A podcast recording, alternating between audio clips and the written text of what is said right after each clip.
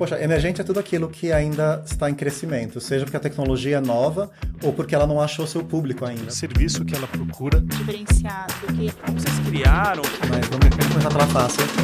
E, e, tem muitas formas, né? Tem tecnologias emergentes de infraestrutura, de desde extração de carbono até a forma que a gente transmite energia para o consumidor final, os gadgets, os devices que a gente usa. Tem muita coisa invisível que, que nos afeta, ou por um fator de sustentabilidade uh, ou por uma questão de preço ou de acessibilidade, né? tecnologias novas prometem fazer melhor aquilo que as antigas já fazem, e aí com o tempo a gente vê se é, se é verdade mesmo.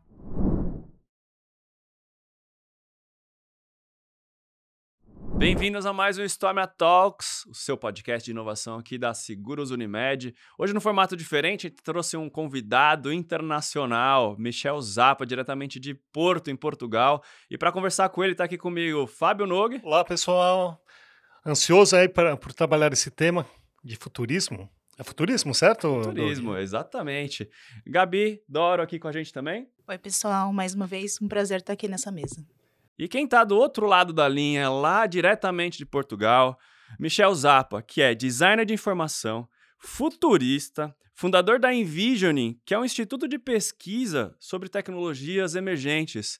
Bem-vindo, Michel. Tudo bem, cara? Muito obrigado, tudo ótimo. Feliz estar aqui com vocês. Show de bola. Cara, primeiramente, como que você começou essa carreira de futurista? O que é ser um futurista? Poxa, futurista é um termo muito carregado, né? Ele tem uma conotação meio forte. Eu acho muito legal você ter levantado isso, porque, assim, eu me autodenominei, me autodeclarei futurista. Eu, eu, eu tinha um interesse e uma sensibilidade e uma prática para olhar para o que eu acho que para as coisas que eu vi acontecendo, principalmente em tecnologia emergente, e, a, e uma espécie de coragem ou, ou, ou, falta de medo de publicar e divulgar essas coisas. E, e aí, se acertar, acertou, se não, paciência, faça outra coisa.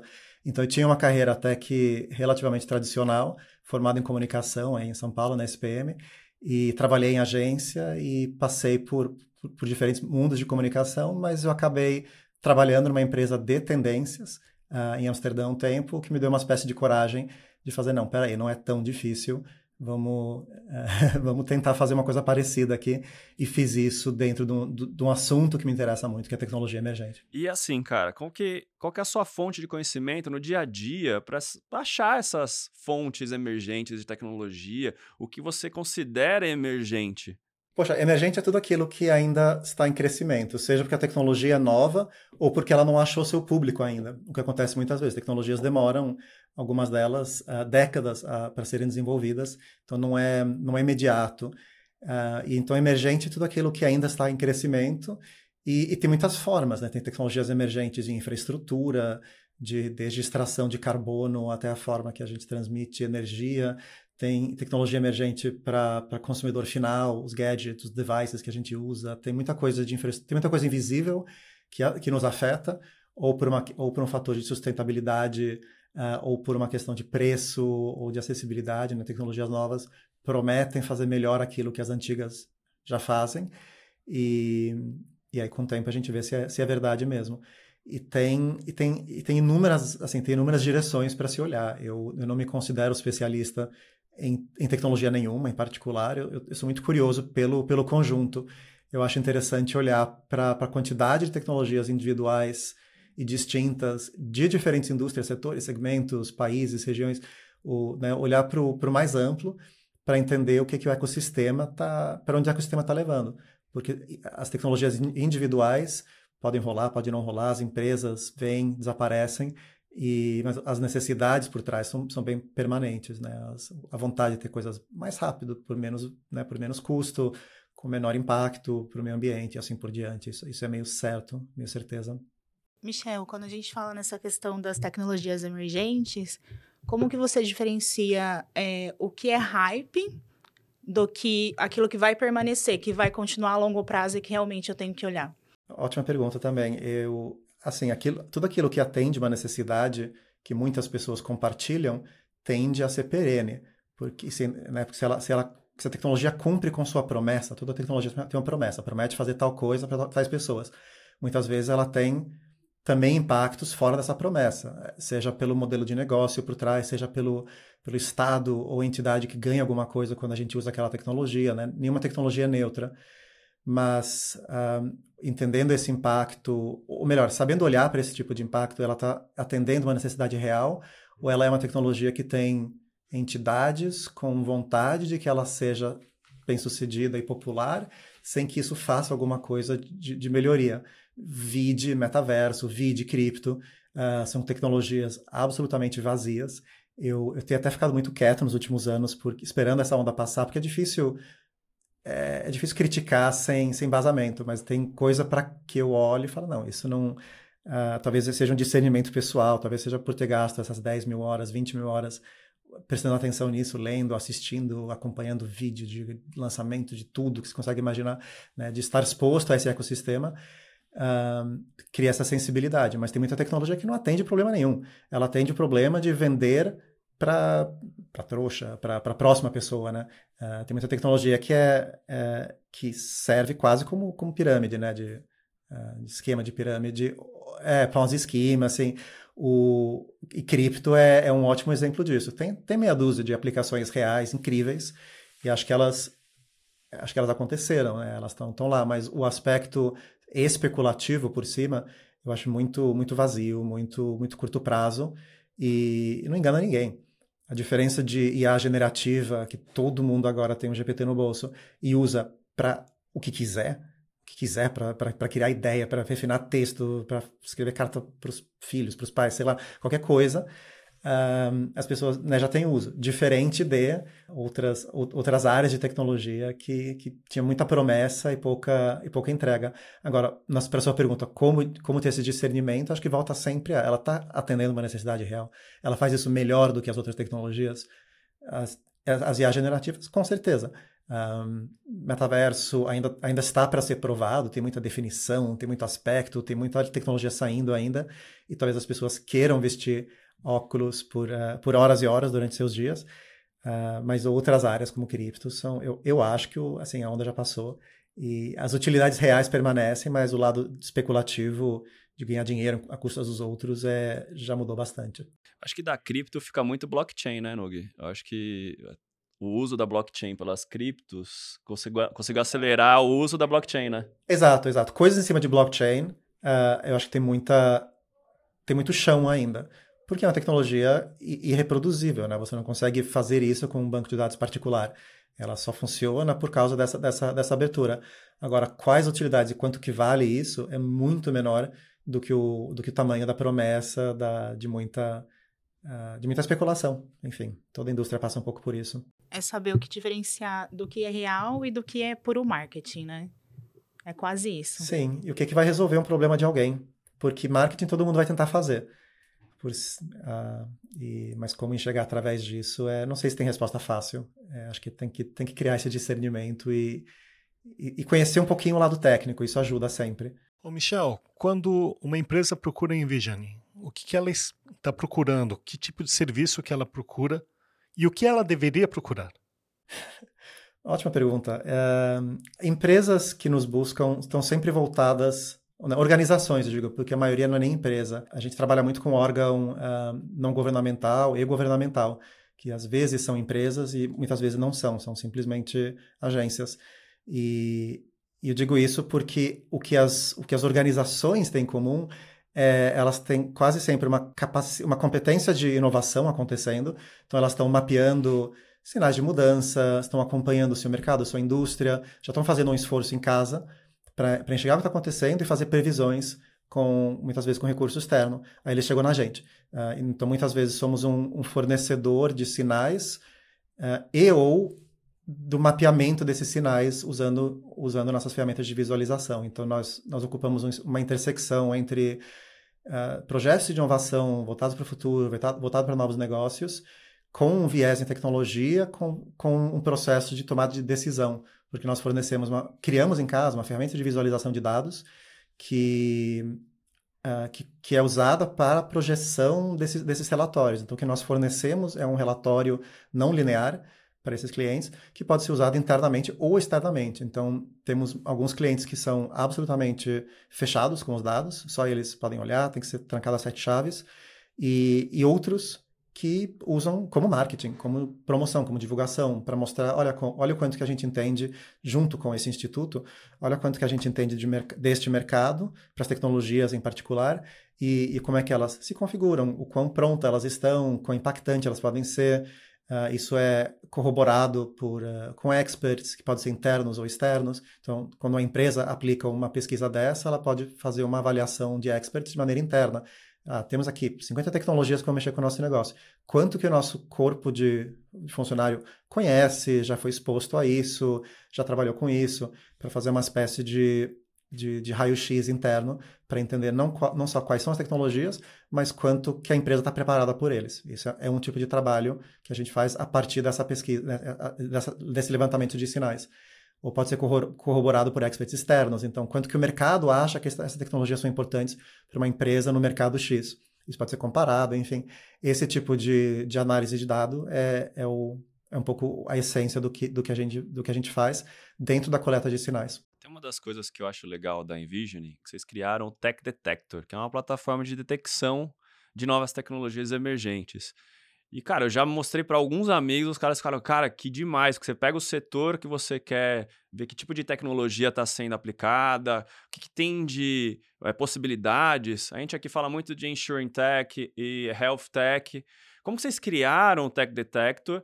E falando de Health e Insurance, o que, que você está vendo de tecnologia? Poxa, duas perguntas, uma fácil, outra bem menos. Mas vamos, vamos começar pela fácil, que é como é que, como é que isso foi criado. A gente trabalha na Alemanha, a gente trabalha com a GIZ, que é a, corpora é, é a, Corporação Alemã de Colaboração Internacional. É uma espécie de empresa pública, não tão diferente do nosso BNDES, só que voltado exclusivamente para desenvolvimento industrial e tecnológico fora do país. Eles, eles trabalham muito no Brasil e, e trabalham em 200 países. Esse é o nosso parceiro. Então, eles têm interesse em divulgar conhecimento na área de, na área de desenvolvimento sustentável, voltado tanto para o para o desenvolvimento de baixo impacto, quanto para a igualdade de gênero. Uh, então, o que, que fizemos? Nós olhamos para mais de 150 tecnologias, uh, não voltadas para a sustentabilidade propriamente, mas tecnologias que estão acontecendo, coisa como blockchain e, e muitas outras em todas as indústrias e setores imagináveis e fizemos uma análise de impacto dessas tecnologias, parecido com aquela, aquela análise comentada agora na, na, última resposta sobre experts internos, externos, etc.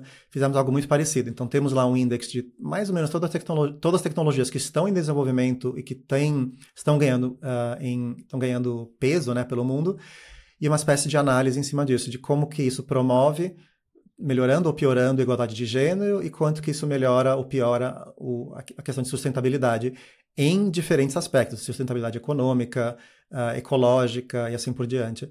Então, tem indicadores e subindicadores. Isso, isso tudo é aberto, é absolutamente público, livre, grátis, é publicado em techdetector.de, uh, ah, de por Alemanha e Deutschland. E, e, é e, porque a nossa empresa sempre teve como intenção e meio que assim estrela norte, a estrela polar de, de, de, de, abrir a maior quantidade de pesquisa possível. A gente sempre promoveu muito isso, sempre divulgou muito. Uh, quanto mais pode ser publicado e divulgado, melhor. E, como eu disse, alguns clientes pensam iguais, outros não podem, e por, por motivos internos tra tratam a pesquisa como exclusiva, e está ótimo. Mas esse projeto com o Tech Detector é público, é livre, é aberto, exatamente para estimular esse tipo de conversa sobre esse tipo de conhecimento e trabalhamos juntos para tanto para promoção quanto utilização dessa base de conhecimento. E essa foi a parte fácil. A parte difícil é responder a pergunta sobre uh, saúde, e, saúde e seguros. E insurance e seguros. Assim, a resposta fácil para isso é a resposta mais assim na ponta da língua é o uso explosivo de dados uh, uso assim de toda, todas as maneiras, ou nós mesmos utilizando nossos sensores e compartilhar, compartilharmos esses, eh, esses resultados com nossas seguradoras e nossos, uh, nossos profissionais de, de medicina, nossos médicos, uh, proativamente ou não, ou com, em forma de desconto, assim, eu sei que fala-se muito disso há muito tempo.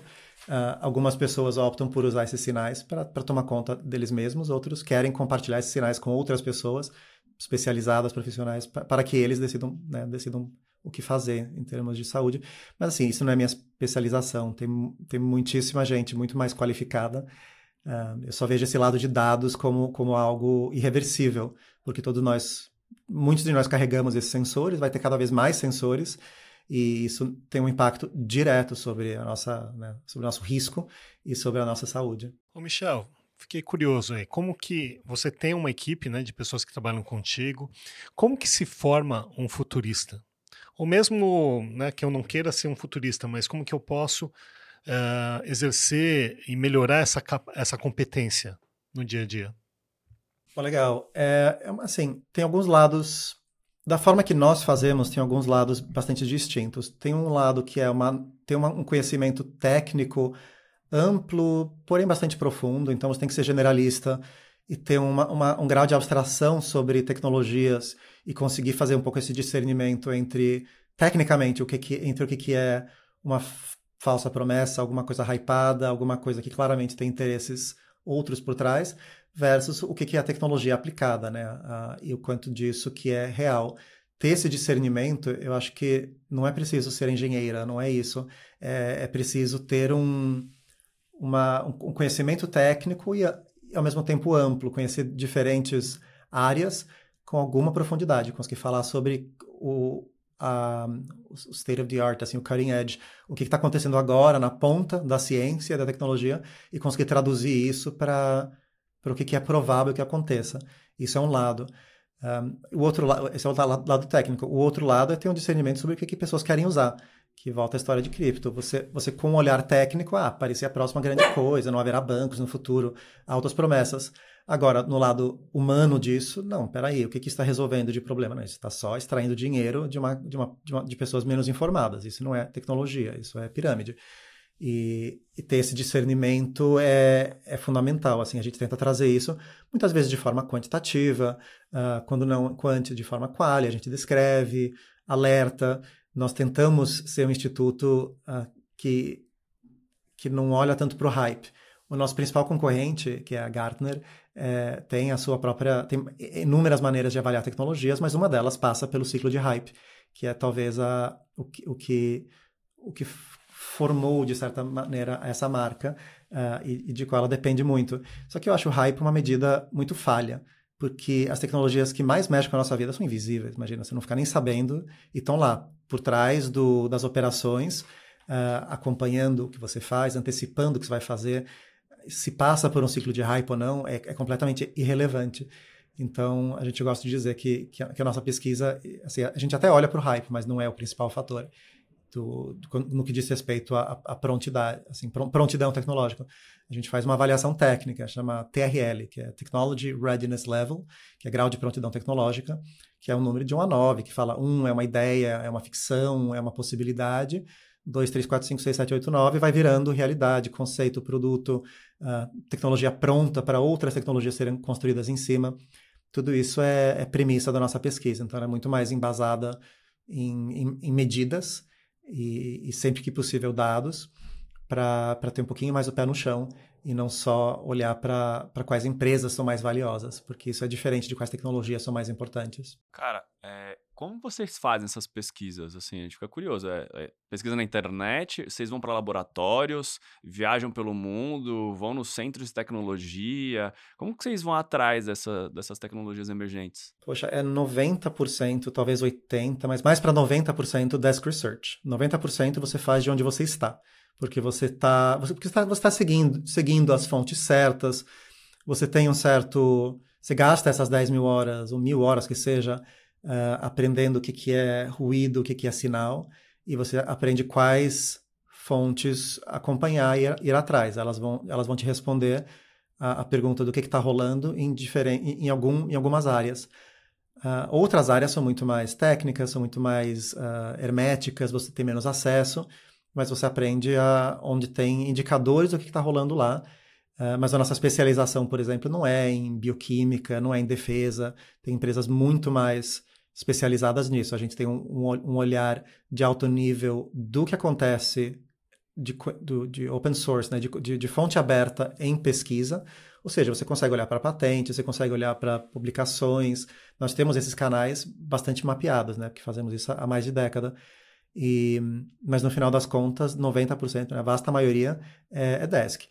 os 10, 20% que sobram, tem entrevista com experts, tem observação, tem uso, você tem que usar. Eu acho muito difícil não se interessar por tecnologia e trabalhar no meio. Uh, você tem que estar disposto, eu talvez falando por mim, extrapolando um pouco, mas, uh, e, mas eu sei que o, nossos outros pesquisadores têm esse, têm esse perfil muitas vezes, uh, de, de querer usar, querer testar, querer ser beta, alfa, querer experimentar uma ferramenta que, poxa, não está funcionando, mas eu vou, vou, fazer funcionar. Alguém, alguém vai primeiro, né, os alfas, antes de chegar em beta, antes, antes de chegar no, no público geral. Então, ter um pouco essa disposição, eu acho que vai longe, porque você cria um pouco de, de mais discernimento e mais sensibilidade, né, sobre o que que, o que, que, o que, que promete funcionar e o que, que é só ruído. Você falou dessa explosão de dados, né, Michel? Como que a computação quântica se insere nesse contexto? E se você entende que ela vai estar disponível em breve aí, até comercialmente? É, eu vou ser a primeira pessoa a falar que eu estudo isso desde, a, assim, desde que eu me conheço por pessoa curiosa, eu acompanho o que acontece na fronteira de, assim, traduzido para leigo, porque eu não sou físico, e eu não sei descrever direito a resposta para sua pergunta. Tipo, eu, eu, me, eu me informo profundamente, mas eu não quero palpitar com, com muito, porque é uma área que eu não conheço. Eu sei que tem muitas aplicações Uh, algumas já práticas, desde modelagem de produtos, né? você consegue fazer certo tipo de computação de maneira não linear, né? de maneira não totalmente diferente da computação uh, tradicional, que, se, que, que, tem utilidade em algumas áreas, uh, e desde descoberta de, de, de né? drug, drug, discovery e, e, e, e, testes e tal, simula diferentes tipos de simulação e diferentes tipos de criptografia. Você que tem assim meia dúzia de áreas em qual a, a computação quântica a partir de uma, de uma certa quantidade de qubits, uh, consegue fazer um salto quântico, né? um salto descontínuo. E eu sei que está acontecendo em certas áreas uh, com, com custo ainda computacional alto, porque os qubits estão sendo simulados, eles não, eles não estão acontecendo de fato.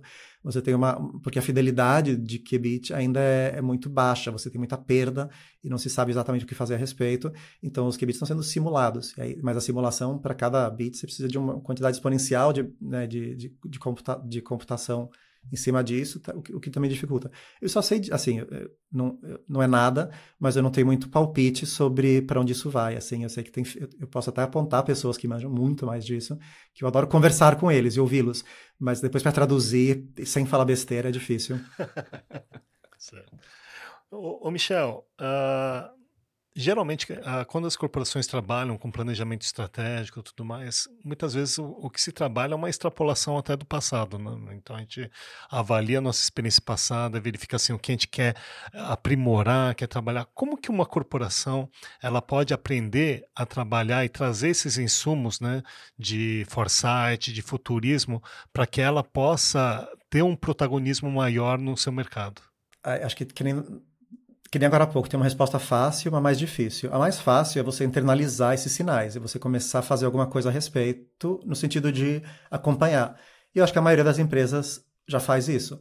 Tem um departamento, tem uma especialista, tem, uma, tem um núcleo, tem uma verba a, dedicados a acompanhar o que acontece no seu setor, no seu segmento, uh, promover essas discussões internamente, trazer uh, pessoas como eu, para falar, palpitar, abrir a cabeça, isso acontece. Mas isso, essa é a parte fácil. Uh, isso é, só te coloca no, no, mesmo grau que o. Né, no, assim, ele só te tira do atraso, por assim dizer. O, o mais difícil é se tornar uma empresa ágil. Uh, e muitas vezes as corporações não são. Elas são corporações porque elas conseguiram criar rigor em volta de certos processos que são imutáveis. E inovação, no sentido mais uh, assim, próximo é, é, é, você, você mexer nessas coisas imutáveis. Fala, tá, vamos, vamos questionar isso aqui, vamos repensar esse processo, essa forma de decisão, essa necessidade. A gente tem certeza aqui, sobre isso aqui, sobre o nosso, nosso cliente. Tá, mas se você esquecer dessa certeza e, e pensar em outras, outras vertentes, o que, que se torna possível, então? E isso é isso acontece muito menos, essa é a parte difícil.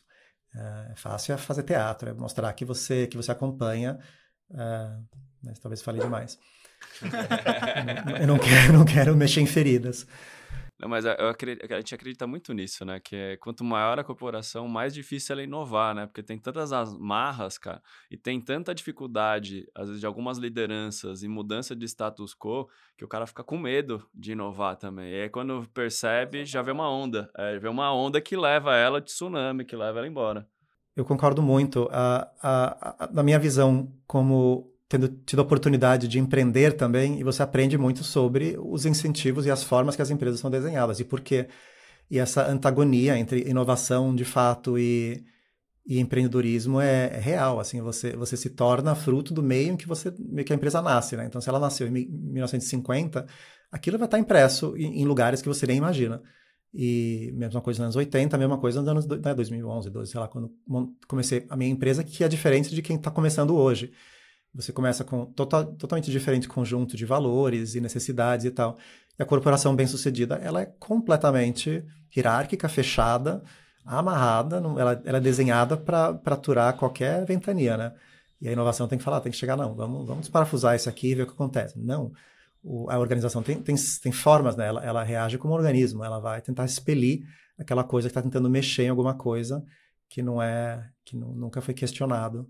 É, esse é o dilema do, do inovador, do Christensen, né?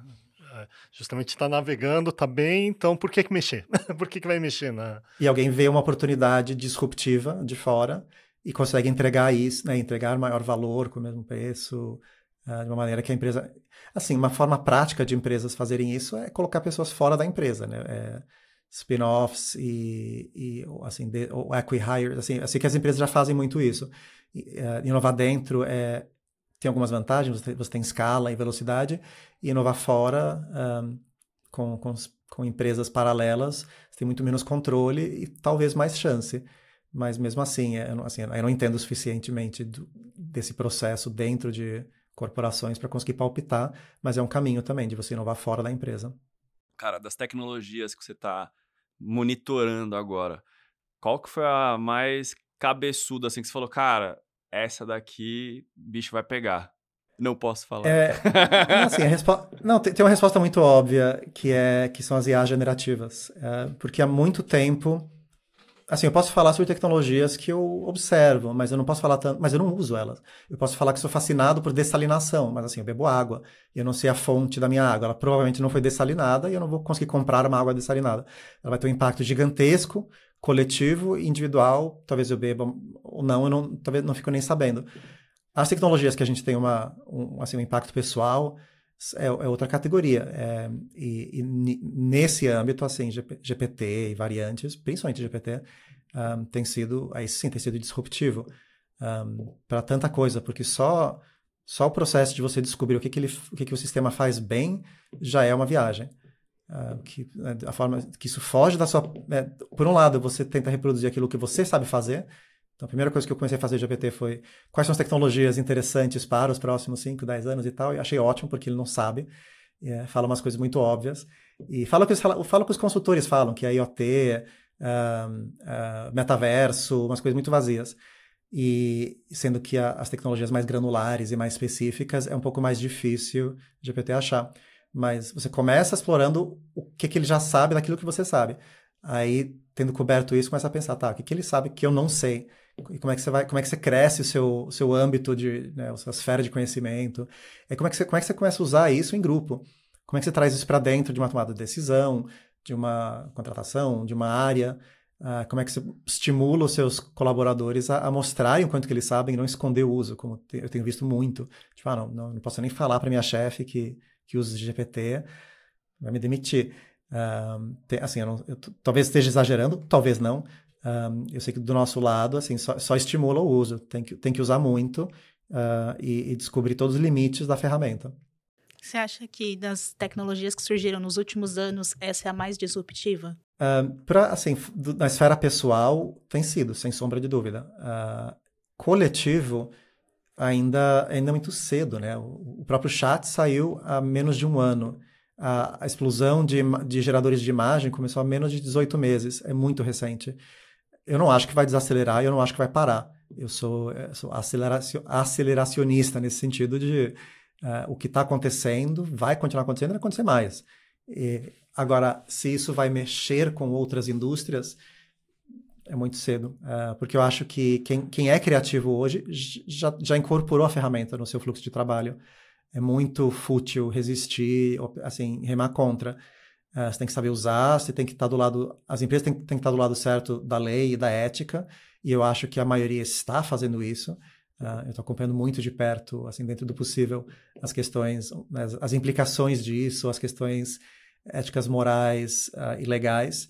E, e as empresas estão agindo, assim, tem algumas, tem, tem enviesamentos reconhecidos, está uh, se falando muito dos, das, das, restrições e limitações dessas ferramentas e está se fazendo bastante. Muito mais do que, sei lá, com mídias sociais há 10, 15 anos, quando estava começando a explodir, e que a única, o único jogo era como é que a gente extrai mais a atenção das pessoas, né? Os eyeballs.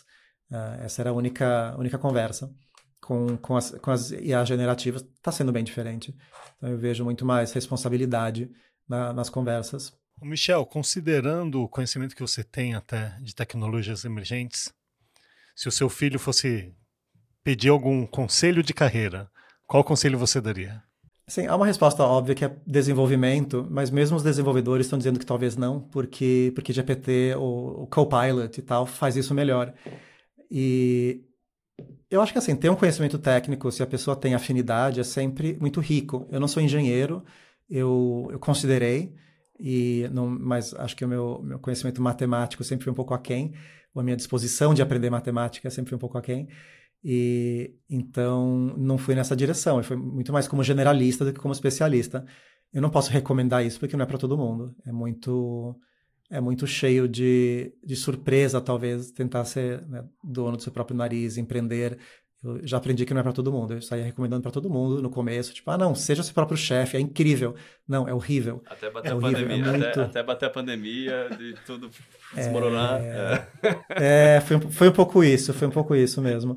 E não, porque as incertezas sobram para ti, né? Como, como empreendedor, né? A, a, resta, resta só para uma pessoa. E claro, estamos aqui sobreviventes do, de pandemias, todos nós. Uh, e, mas o que mudou talvez seja irreversível e eu talvez não recomendo mais uh, você fazer seu próprio negócio. Trabalha para trabalha as pessoas legais e boas, porque existem. E muitas vezes estão fazendo coisa nova, estão fazendo coisa diferente, que parece improvável ou difícil mas, mas acho que uma coisa muito rica da tecnologia é que ela, ela permite né, a disrupção, né? ela, ela permite o salto. Uh, você não tem que.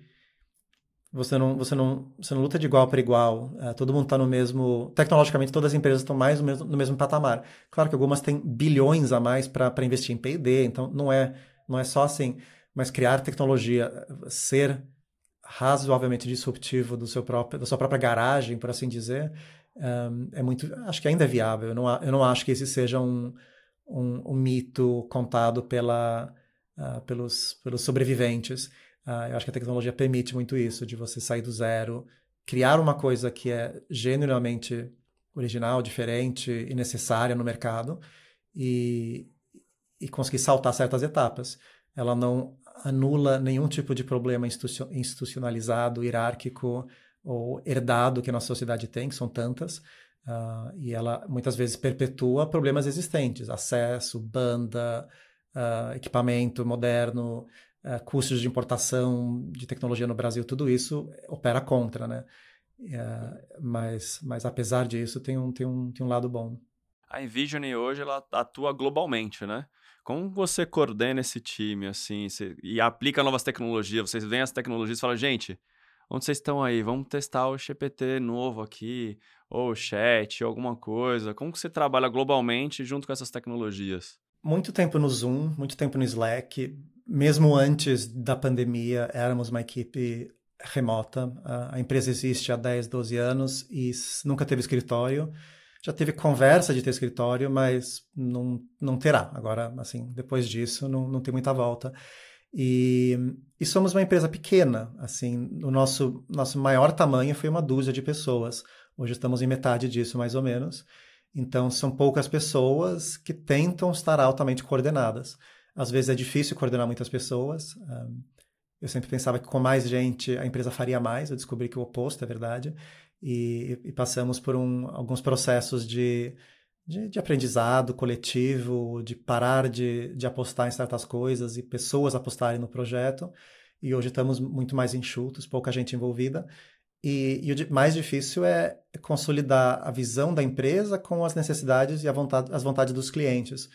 Porque fazemos bastante coisa, até somos, né, nós, nós entregamos um serviço hoje em dia que tem um lado customizado alto, tem uma, uma consultoria forte em qual nós instruímos clientes a pensar a disposição gráfica de dados, né, essa integração entre pesquisa e visualização. A gente fornece esse tipo de, de, de consultoria né, com todo tipo de cliente. Agora, um, a forma que isso é a forma que isso é feito sempre foi remota e, e todo mundo na equipe tem um, um, interesse no assunto. Eu acho que isso isso une. Uh, tem uma curiosidade pessoal. Nem, nem todo mundo uh, exerce essas tecnologias ou cria tecnologias, mas, mas tem sempre esse lado. A gente sempre foi muito de vamos criar tecnologia internamente e ver, ver onde dá. Então, as ferramentas de visualização foram fruto disso. Quando nenhum cliente pediu, nós decidimos fazer uma, uma ferramenta interativa de visualização. A gente tinha essa conversa com meu sócio desde 2011, 12, quando a gente se conheceu. A gente falava disso para então começar a fazer em 2014 e 15, quando a tecnologia web estava um pouco mais madura. Hoje temos assim, tecnicamente o melhor radar do mercado em termos de, de apresentação e de estrutura, porque nós estamos há uma década investindo nisso. Um, a nossa pesquisa é muito mais comparável com o mercado, uh, de igual para igual, só que a nossa ferramenta de visualização, eu não tenho, não tenho uh, vergonha nenhuma em dizer que é, é, a melhor, assim, tecnicamente, porque a gente não para de investir nela. E a gente adotou muita tecnologia nova de acessibilidade, funcionar em qualquer tipo de dispositivo, uh, responsividade, tudo isso que alguns deixam para depois, a gente foi fazendo, foi fazendo, foi fazendo, e hoje tecnicamente está muito redondo. E, e, temos explorado, claro, a IA generativa como outra frente de, de, de criação em casa.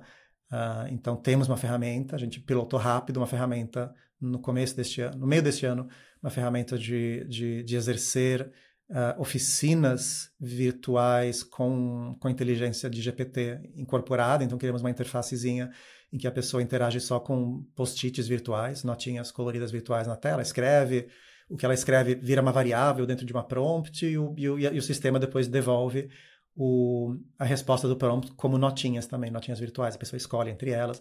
Então a gente permite toda uma lógica de, de, de, de criatividade pré-estruturado, pré assim, quais são as perguntas e as opções possíveis.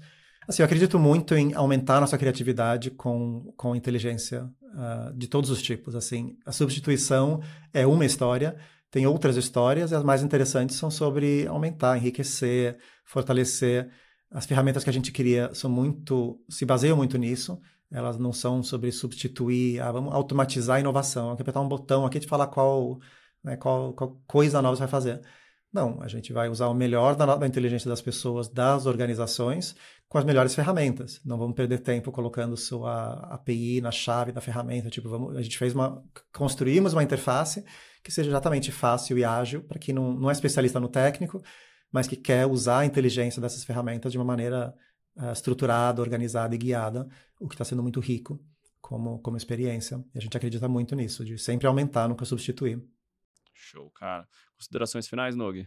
Acho que fica muito claro, né, até pela fala do Michel, acho que esse olhar né, para o futuro ele permite a gente lidar melhor com a incerteza, que é uma das grandes dificuldades do mundo de hoje. Né? O nível de incerteza é muito grande. Então a gente consegue mapear melhores oportunidades, identificar ameaças e assim tanto as corporações quanto as pessoas, os profissionais também podem se preparar melhor para lidar com essa incerteza. Gabi? E complementando isso que o Nogue falou, acho que hoje é muito difícil de distinguir, né? O que, que é tendência e o que, que é o puro marketing ali que veio para ser uma hype e ir embora. Então, acho que esse bate-papo ajudou a abrir bastante a mente, foi muito legal. Michel, considerações para a gente finalizar aqui?